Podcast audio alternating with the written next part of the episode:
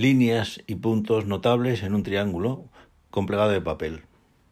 Esta actividad se desarrolló primeramente de forma experimental en el taller de matemáticas de aquel ya lejano 1999, pero al año siguiente se incorporó a las actividades ordinarias en el currículum académico en tercer y cuarto curso de secundaria, alumnos de entre 14 y 17 años del Colegio de Ciegos de Madrid. Resaltaría que algún profesor realizó esta actividad en su aula con alumnos videntes exclusivamente, llegando a la conclusión que resultaba mucho más convincente que la realizable con compás y regla, o la simple presentación en los libros de texto o por ordenador. Hay que resaltar también que el tiempo de realización de las actividades es semejante para un estudiante ciego y un estudiante vidente, por lo que resultan actividades plenamente inclusivas a realizar en el aula de centros ordinarios en inclusión.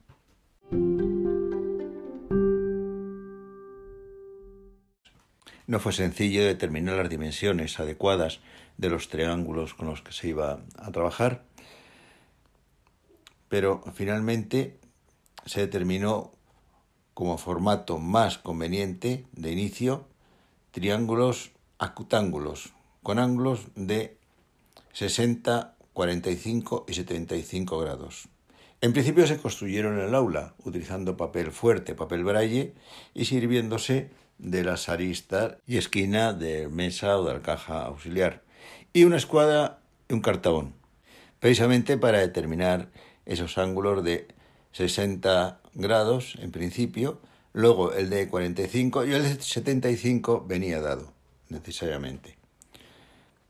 El tamaño, pues el recomendado repetidas veces, entre 12 y 15 mm, centímetros los lados. Mejor dicho, resultaban de aproximadamente 11, 13 y 15 centímetros.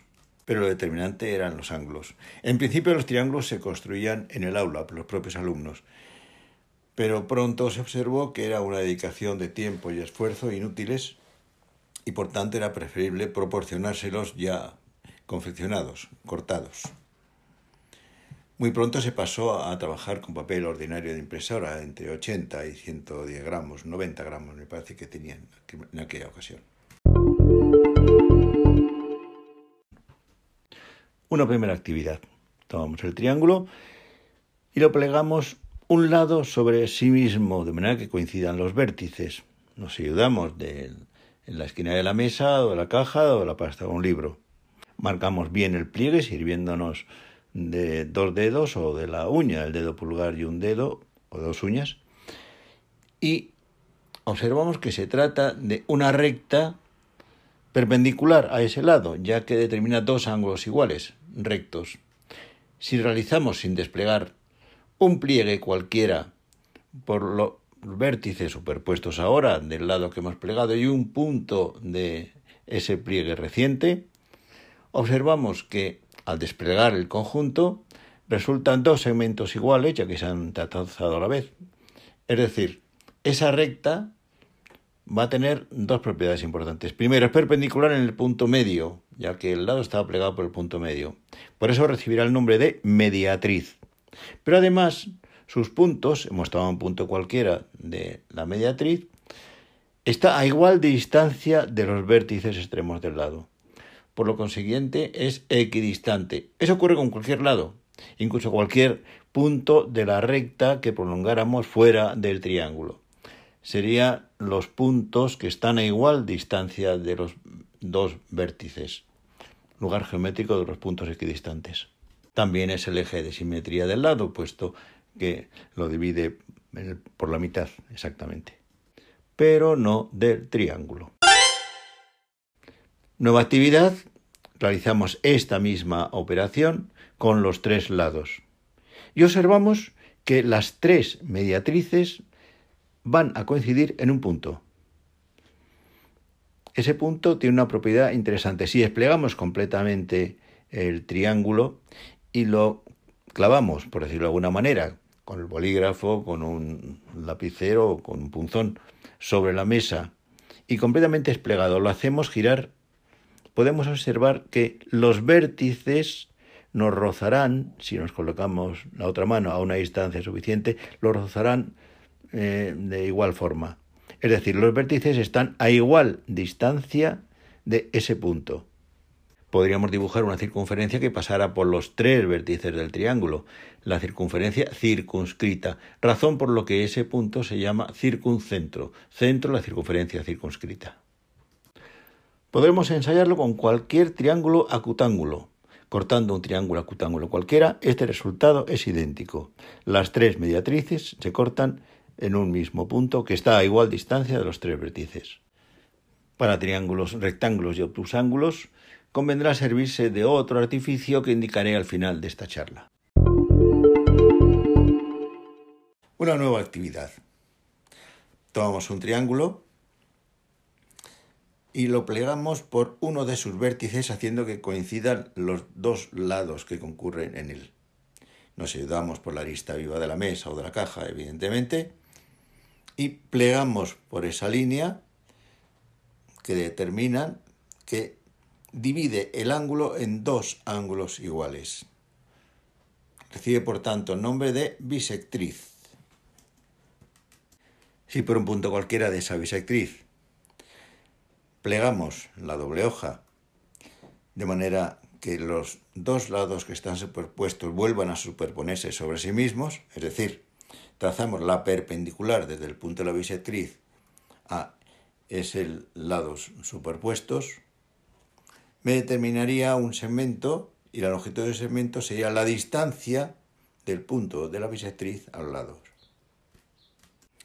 Si desplegamos el conjunto, nos encontramos que estos segmentos que acabamos de obtener mediante pliegue es igual para los dos lados del ángulo, es decir, los puntos de la bisectriz se encuentran a igual distancia de los dos lados del ángulo, equidistan de los lados del ángulo. Tomamos una nueva pieza de papel para que no haya tanta confusión de líneas y plegamos por las tres bisectrices sucesivamente. Se observa que las tres bisectrices se van a cortar en un punto. Un punto que razonando por estar en una bisectriz está a igual distancia de los dos lados del ángulo que lo determinan y por estar en otra bisectriz está a igual distancia de uno de esos lados y del tercer lado. Por lo tanto, ese punto donde se cortan las bisectrices está a igual distancia de los tres lados. Si realizamos las perpendiculares como antes para determinar los segmentos cuya longitud son las distancias de ese punto a los lados, nos encontramos apoyando sobre la mesa que esas tres distancias son iguales, una evidencia más allá de la deducción lógica que hemos hecho. Como está a igual distancia, podemos trazar una circunferencia tangente a los tres lados. Por lo tanto, ese punto sería centro de la circunferencia inscrita al triángulo, razón por lo que se le denomina como incentro. Otra actividad que se realizó solo en el taller, se pegó uno de los triángulos con los que estábamos trabajando sobre un folio, de manera que coincida el vértice del ángulo de 45 grados, el menor, con uno de los vértices del, del folio, de la hoja, y el lado coincida con el borde, plegando por el otro lado del ángulo y cortándolo incluso, nos queda un triángulo ampliado, deforme, pero lo importante es que en este triángulo ampliado se traza la bisectriz por el ángulo de 45 grados y luego las bisectrices correspondientes a los ángulos exteriores de esos otros dos vértices. Se observa que se cortan también en un punto, un punto que va a tener una propiedad semejante a las bisectrices interiores. Está a igual distancia del lado opuesto al ángulo de 45 grados como de los otros dos lados o sus prolongaciones. Es decir, se podría trazar una circunferencia tangente a esas tres líneas. Por lo tanto, ese punto se le va a llamar un ex incentro, centro de las circunferencias ex inscritas. Bien, eh, hemos tomado el ángulo de 45 grados, se puede hacer con cualquiera. Lo de 45 grados para que no se nos salga de la hoja el exilcentro correspondiente.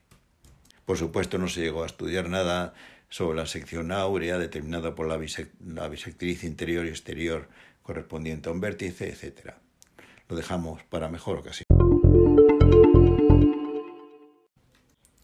Una nueva actividad. Toma una nueva hoja y determina el punto medio de un lado, cualquiera. Haciendo coincidir los vértices, doy un pellizco en el punto medio, lo marco. No trazo el pliegue, sino que ese punto, junto con el vértice opuesto, los llevo a la arista viva y por presión se inicia el pliegue de la recta determinada por esos dos puntos. Ya en el aire se marca convenientemente presionando la uña del dedo pulgar con el dedo índice o dos uñas. Y desplegando el triángulo me encuentro que es una recta, un segmento determinado por el vértice y el punto medio al lado opuesto, razón por la que recibe el nombre de mediana. Si coloco de pie el triángulo desplegado sobre la mesa, observo que me quedan dos triángulos. No son iguales porque uno es acutángulo y el otro ángulo, pero sí tienen la misma base, que es la mitad del lado por el que he plegado, y la misma altura. Por lo tanto, si tienen la misma base, la misma altura, van a tener la misma superficie. Algo importante cuando se quiere dividir un campo en dos porciones iguales, o se debe regar desde un mismo pozo dos porciones iguales, etc. La mediana es la que determina esas dos porciones de igual superficie. Por esta misma razón, si el triángulo fuera mayor y más pesado, un material más pesado, puede ser eh, madera, metal, simplemente cartón. Si colgáramos el triángulo por el vértice, la mediana correspondería a la vertical porque dividiría al triángulo en dos porciones iguales, de igual peso acá. Y podemos deducir que el centro de gravedad del triángulo se encontraría en algún lugar de esa mediana. Nueva actividad. Trazo las tres medianas, pliego las tres medianas del triángulo y al desplegarlo observo que se cortan en un punto. Como he descubierto que el centro de gravedad se encuentra en cada mediana, ese punto correspondiente a las tres medianas es el centro de gravedad, razón por la que recibe el nombre de baricentro, con B, centro de gravedad o centro de peso del triángulo. El baricentro tiene una propiedad muy interesante respecto a las medianas. Nueva actividad. Tomo el triángulo en el que he trazado las tres medianas y por tanto se ha determinado el baricentro y lo pliego por una de sus medianas, no importa cuál.